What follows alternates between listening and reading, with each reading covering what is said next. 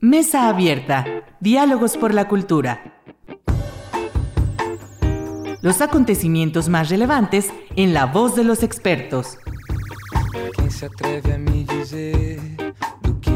samba? Se atreve a?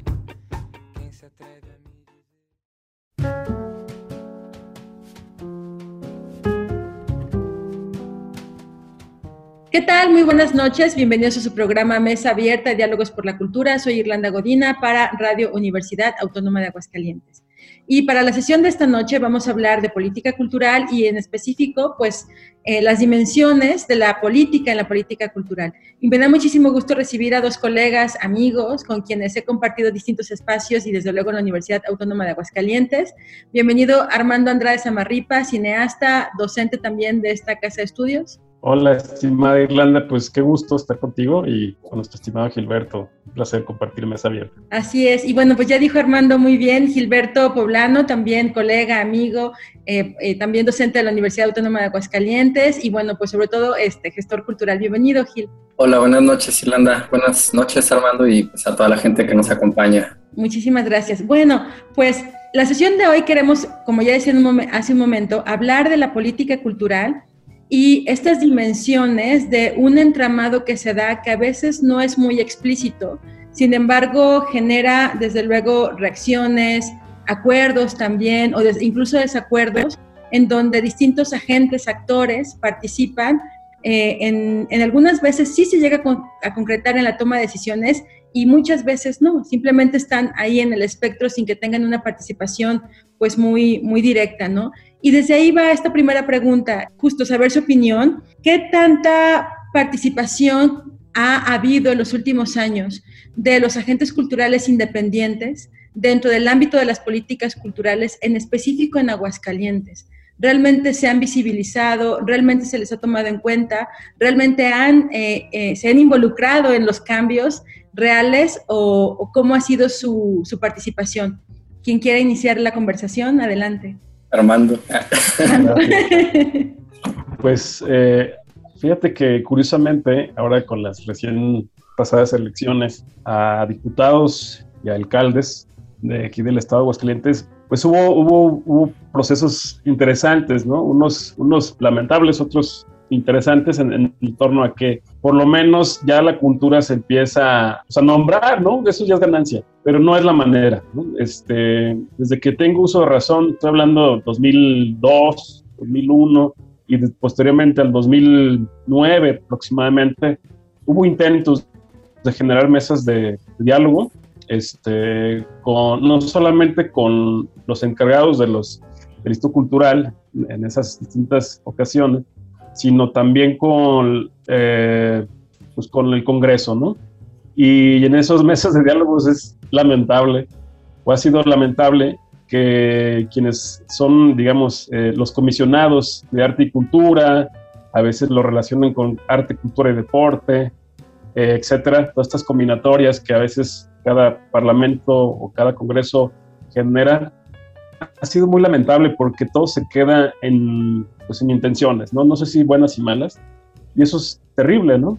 Lo único creo que ha sido interesante es todo el movimiento de integración que ha tenido, eh, pues, de manera, de manera agradable los gestores. Creo que eh, la labor del gestor ha permitido, por lo menos, que se, que se señale, ¿no? O sea, por lo menos que decir, aquí hay una, aquí hay una carencia, pero no ha pasado nada en la legislación. Es decir, eh, los artistas eh, sí exponen, de repente son pues ataviados por, por distintas posibilidades que, genera la política y su integración pues queda en buenas intenciones, incluso lamentablemente a veces los usan nada más como pantalla de campaña este, y, se ha quedado es, es, es, muy lamentable. Creo que Aguascalientes aún queda en esa intención, pero no ha llegado a concretarse realmente una, a generar, pues sí, nuevas posibilidades de, de, movimiento y creo que lo más, lo más, lo más interesante que ha sucedido creo que fue el periodo de, cuando se coordinó el IGMAC gracias a la doctora Eva, Eva Terán. Creo que allí es donde empezó a tratar de visualizar otro tipo de políticas culturales, o por lo menos prácticas culturales, que podrían haber sido llevadas a, a una política. Adelante, Gil. Eh, bueno, pienso que existe algo que a lo mejor lo perdemos mucho de vista y es que las políticas culturales son realmente algo inexistente, es un imaginario este, y el hecho de que es un imaginario que vamos componiendo desde la idealidad, desde esta idea de, algo que podría funcionar, desde algo que podía llegar a ser perfecto para todos, ¿no? Este, de entrada ya hace que las cosas no funcionen, porque precisamente al ser algo ideal, al ser algo inexistente, pues se construye a partir del diálogo. Y sabemos que muchos de los participantes o de los que están interesados en participar en la construcción de lo que puede llegar a ser una política cultural, pues no están abiertos al diálogo o están casados con una forma de entender la cultura.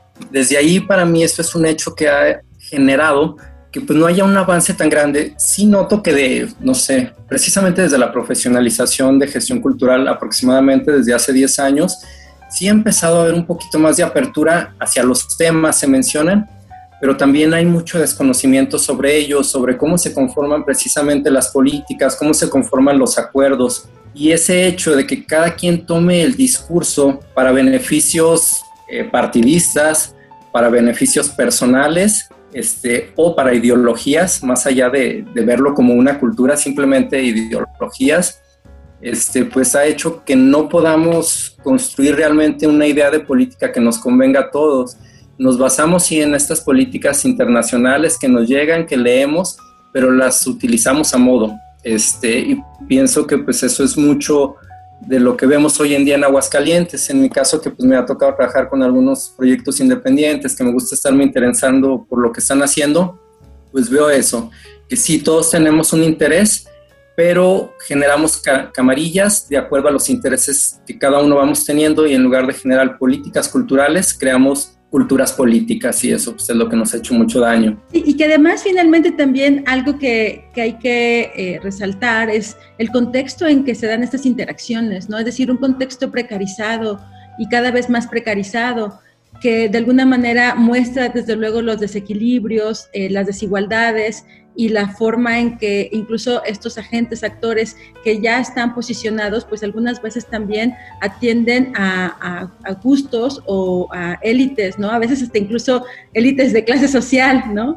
Que eso también dificulta mucho esta participación, eh, pues más abierta y plural en el ámbito de la toma de decisiones, ¿no? Sí, fíjate que yo encuentro una, un gran cuello de botella, justamente esto que mencionas, ¿no? No solamente lo los grupos sociales, sino todo el entendimiento que bien mencionaba Gilberto, el entendimiento, lo que se entiende por cultura y la práctica de esa cultura. ¿no? Este, sin señalar, creo que hay grupos de élites, digamos, de clase media alta y alta, que aún creen que las bellas artes, digamos, son las que se practican actualmente, pero bien se pueden practicar junto con las nuevas artes o las nuevas tendencias. Sin embargo, Aguascalientes se han quilosado justamente porque esas prácticas artísticas o culturales este, llegan justamente porque quien recibe o quien son elegidos para ocupar cargos este, pues sí, de administración pública en la política cultural o en, los centros culturales, pues son gente, eh, digamos, de esta cúpula. Entonces, lamentablemente, no llegan, eh, no llegan a tener una escucha a todos los grandes colectivos, movimientos, centros culturales independientes que de las cosas más maravillosas que está pasando, por lo menos en los últimos 8 o 5 años, es justamente este movimiento de colectivos que ha permitido entender que históricamente Aguascalientes aún está anquilosado en una, una idea muy, muy eh, pues sí, este, anticuada de la cultura o de la cultura artística. Y por otro lado, mm, eh, ha permitido también ver este, personajes muy interesantes, creo que me atrevo a decir, uno de ellos aquí está en la mesa, que es Gilberto, ¿no? Donde se, entiende la, la, gestión, ¿no? Como una posibilidad de, también de cambiar discursos, ¿no? Y observar de otra manera que la política, perdón, que la cultura y el arte no se trata de, de, guetos de poder o de cúpulas, ¿no? Se trata de un entendimiento de, nuevos discursos, que son discursos a veces hasta desligados de la, del, del, propio lenguaje artístico, sino que tienen que ver con otros formas de entender la vida, ¿no? De filosofar a través de, de, expresivos, ¿no? Eh, creo que por ahí creo que es, es, algo interesante. Sin embargo, pues como bien Gilberto señaló, eh, todo se queda en, estas pequeñas intenciones porque sigue siendo pequeños grupos y hasta que no se logre em, generar un, pues sí, un representante o, mujer o hombre, lo que sea, que llegue a estas, a realmente a regir y a empezar a diseñar estrategias que, que empiezan a, modificar lo que nosotros conocemos como discurso cultural, empiecen a cambiar estas nuevas identidades eh, y prácticas culturales.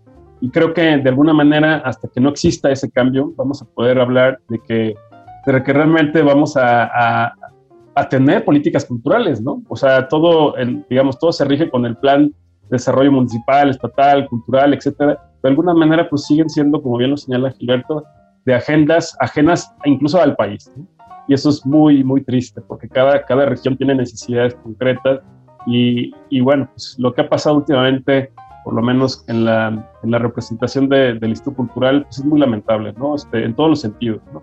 No puede ser que una imagen este, establezca eh, la decisión de quién siga al, al, cargo o al mando. No puede ser que, que, de alguna manera todas esas políticas que se practican aún este, estén regidas por una agenda que es ajena a nosotros, que es la agenda 2030 ¿no? de la UNESCO. Yo, yo, en ese sentido, digo, yo ajeno a esto, nunca he sido gestor como, como ustedes, pero sí trato de hacer promotoría y, difusión y obviamente producción, este, me da cuenta que eh, Aguascalientes sigue siendo, em, hasta que no te legitime a alguien, sobre todo alguien que esté en esa cúpula, no, no te consideran. Y eso sigue siendo muy lamentable. Eh, bueno, me, tomo de nuevo la palabra, Irlanda. Este, fíjate que considero que se han señalado varias cosas muy importantes, eh, tanto de tu parte como de Armando. Precisamente el hecho de la apertura que tenemos se ha basado, uno, en señalar, en que hemos ido señalando, este, pues desde la trinchera de la independencia, desde lo independiente,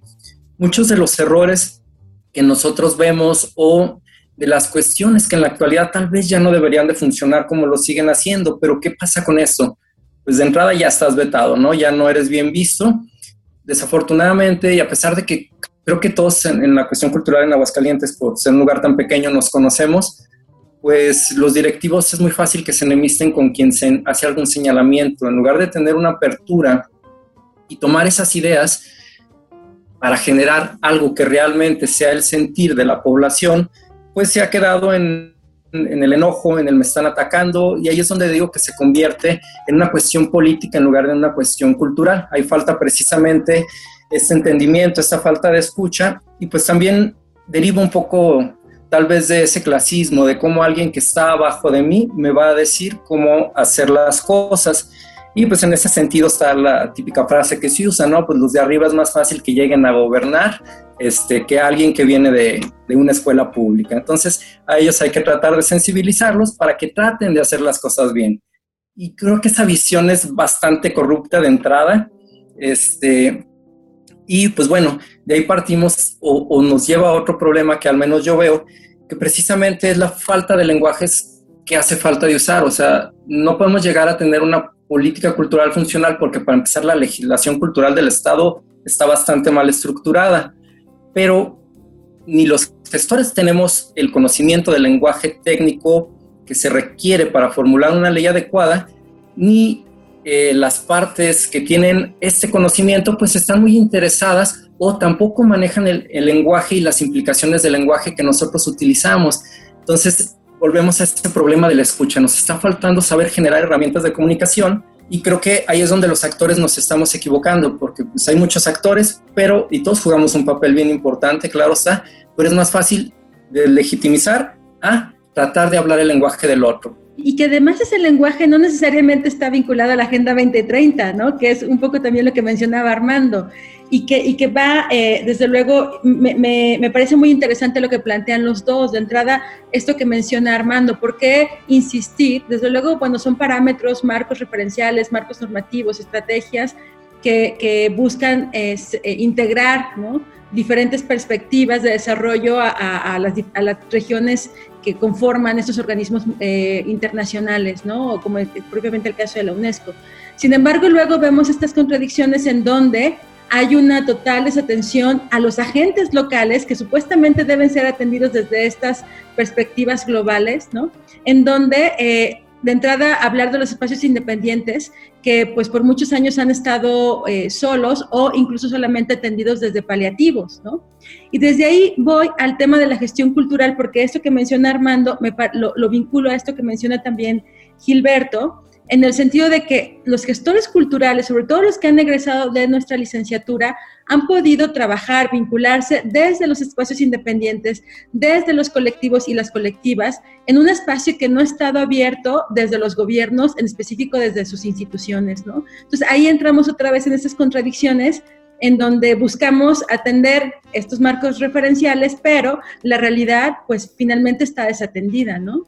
Sí, sin duda. Eh, fíjate que yo encuentro también en la mayoría de los que han ocupado cargos administrativos en, el arte y la cultura de nuestro estado y de nuestro municipio, eh, todos llegan con un proyecto de capricho personal, ¿no?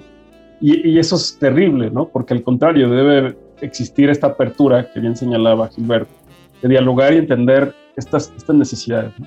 Por otro lado, aparte de estos caprichos, también eh, yo creo y se ha generado también un discurso en el que mm, a capricho este, sí se intenta, digamos, integrar a las colectivas y colectivos y a todos los integrantes de la comunidad, pero solo a partir de disciplinas. Es decir, todo se, se cree el arte y la cultura muy sesgado, ¿no? Como, como, como si el arte y la, y la y, ahora sí que la cultura popular este, no tuvieran retroalimentación o, o, no, o no pudieran comulgar, ¿no? Eso me parece realmente lamentable. Eh, entonces, pues bajo este pensamiento divisionista, sectario y a capricho, pues de alguna manera vamos a seguir, como ya lo señaló Gilberto, de carecer de políticas culturales, de gente preparada para entender las necesidades. Insisto, la, la única persona que yo he encontrado que ha tenido esta visión, ¿no? Ha sido la doctora Evangelina Terán y que ha, ha, permitido por lo menos generar una práctica cultural dialógica. Y, en ese sentido creo que eh, fue novedoso para el, para el municipio y que, y que no era nuevo para, de, digamos, para las prácticas en, torno a, a, nivel mundial, pero para, para Aguascalientes era, era necesario y novedoso. Sin embargo, pues fue muy corta su, su etapa y creo que ahí se empezó a estar y a, a considerar este, que no importa de dónde estés, ¿no? Y no importa desde qué cargo administrativo lo estés haciendo, este, sino la, posibilidad dialógica hace que la dimensión crezca y realmente se empiecen a detectar las necesidades de, espacios, de encuentros, de, incluso de convergencias entre disciplinas. Entonces eso, por lo menos a mí me, me animó muchísimo, ¿no? Este, y yo no estoy casado por ningún partido político.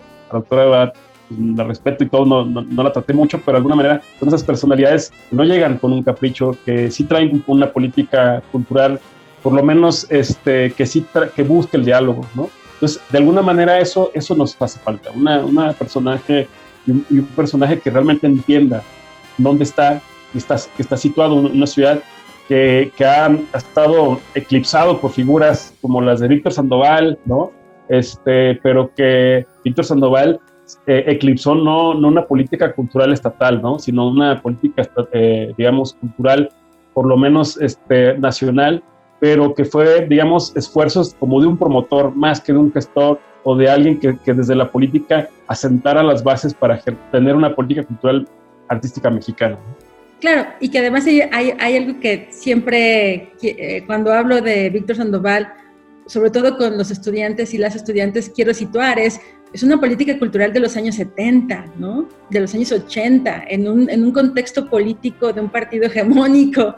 Entonces, desde luego, hay, hay que rescatar y, también pues eh, subrayar su visión visionaria, por supuesto, ¿no? bueno, valga la redundancia, su visión, pero en un contexto muy específico de hace 50 años, ¿no? que, que hoy, en la, eh, hoy en día pues no, no es el, el, modelo más adecuado en los contextos en los que estamos viviendo, por supuesto, ¿no? Sí, claro. Fíjate, algo de lo que mencionan eh, tanto Armando como tú, Irlanda, pues se ve reflejado, o yo lo veo reflejado cada final de ciclo con mis alumnos, cuando terminan sus trabajos finales, y muchos de ellos pues son como pequeñas presentaciones, sobre todo ahora con, con la cuestión de, de la pandemia, que todo se tuvo que hacer en línea. Entonces, pues uno como consumidor de, de, productos culturales que ofrece una gran estructura, que son las instituciones, ya sea a nivel municipal o estatal, y tienen a sus 20 personas viéndolos cuando está generando pues un costo de un mínimo de 50 mil pesos por presentación, pagamos con nuestros impuestos, y ves que un grupo de 5 o 10 chicos que con 300 pesos que juntaron entre ellos tienen a 60, 100 personas viéndolos, pues habla de que ese ejercicio precisamente que realizan las instituciones es uno, ciego, porque no saben en dónde están invirtiendo y se nota que no son creativos en cómo utilizan esa estructura ya inmensa que tienen este, que es paga con nuestros impuestos, y que tal vez si voltearan a ver lo que necesita y lo que realmente le interesa a la gente joven, podrían construir estos diálogos de los que hablamos. Pero pues bueno, la realidad es compleja, lo sabemos. Y que además se vuelve, se tiende más bien a atender desde muchas generalidades, ¿no? Creo que algo que también ha fallado es eh, dimensionar las necesidades de cada uno de los, de los sectores eh, que participan dentro de todo el ecosistema cultural, ¿no? que desde luego es, es muy amplio y es muy diverso. Y desde ahí, igual, eh, pues, bueno, pues analizar, ¿no?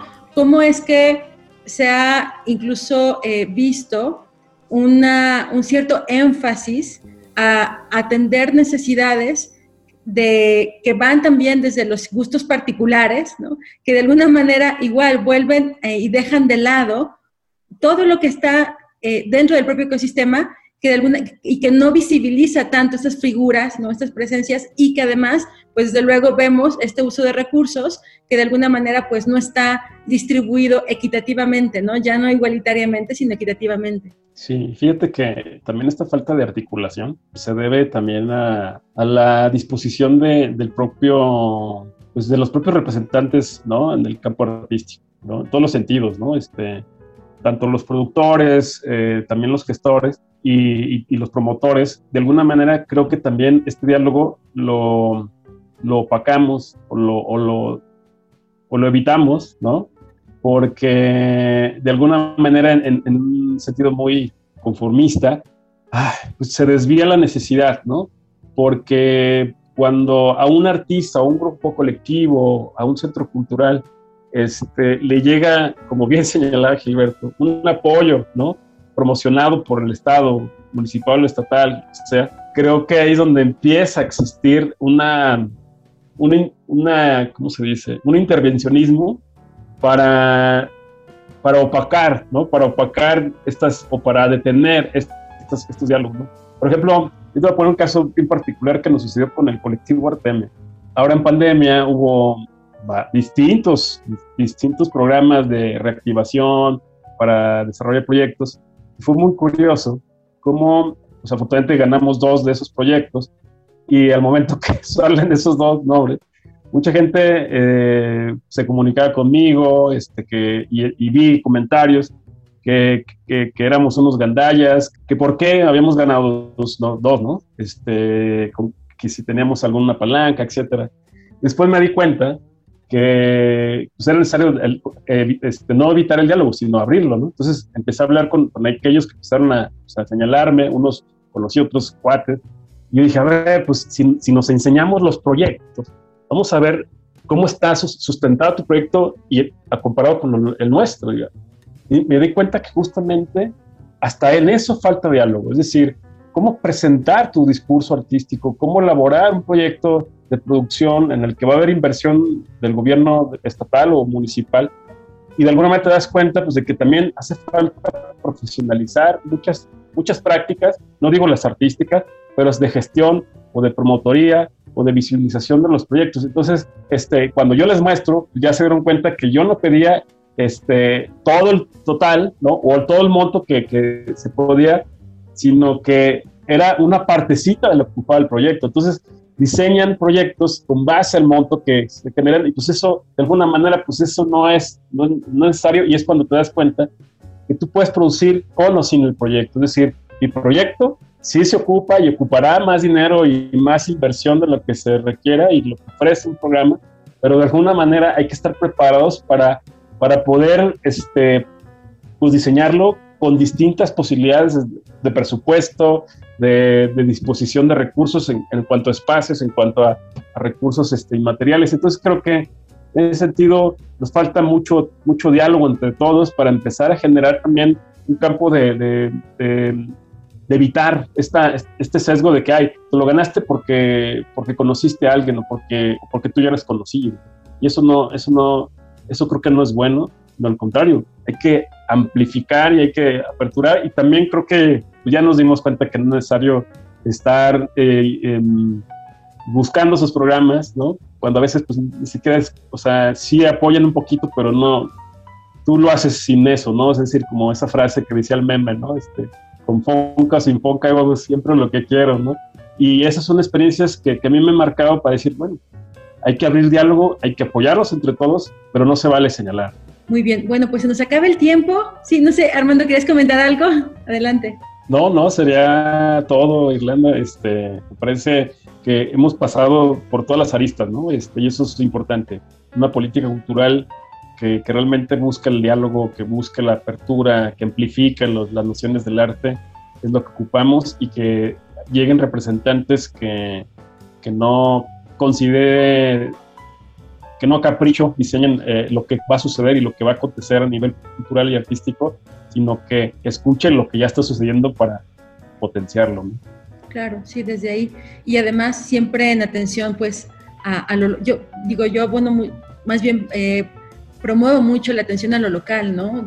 en distintos ámbitos, porque esto es lo cercano, lo próximo a la gente y habría que tenerlo pues muy en cuenta, ¿no? Muchas gracias, Armando. Sí, Gil, antes, ¿algo que quisieras comentar antes de despedirnos? Bueno, pues reiterar el agradecimiento, un gusto estar como siempre contigo, con Armando. Y pues bueno, eh, a llamarla o, llamar a, nuestros compañeros en sí, a toda la población, a señalar. Si no señalamos, las cosas pues van a seguir siendo iguales. Creo que estamos en un buen momento para dejar de tolerar, dejar de tolerar todo eso que, que no funciona y que por miedo, por vergüenza hemos callado.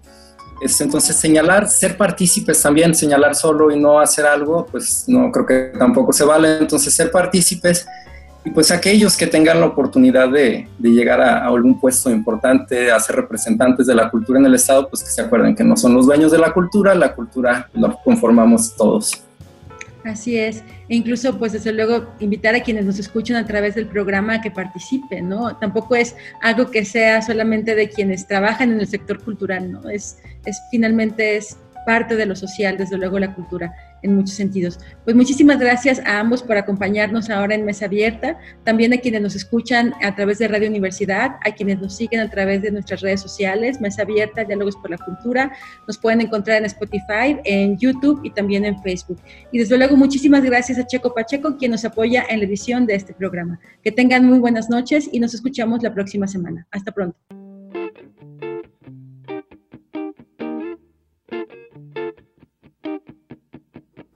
Mesa Abierta. Diálogos por la Cultura. Nos escuchamos en la próxima emisión. Quem se atreve a me dizer do que é feito samba? Quem se atreve a me dizer?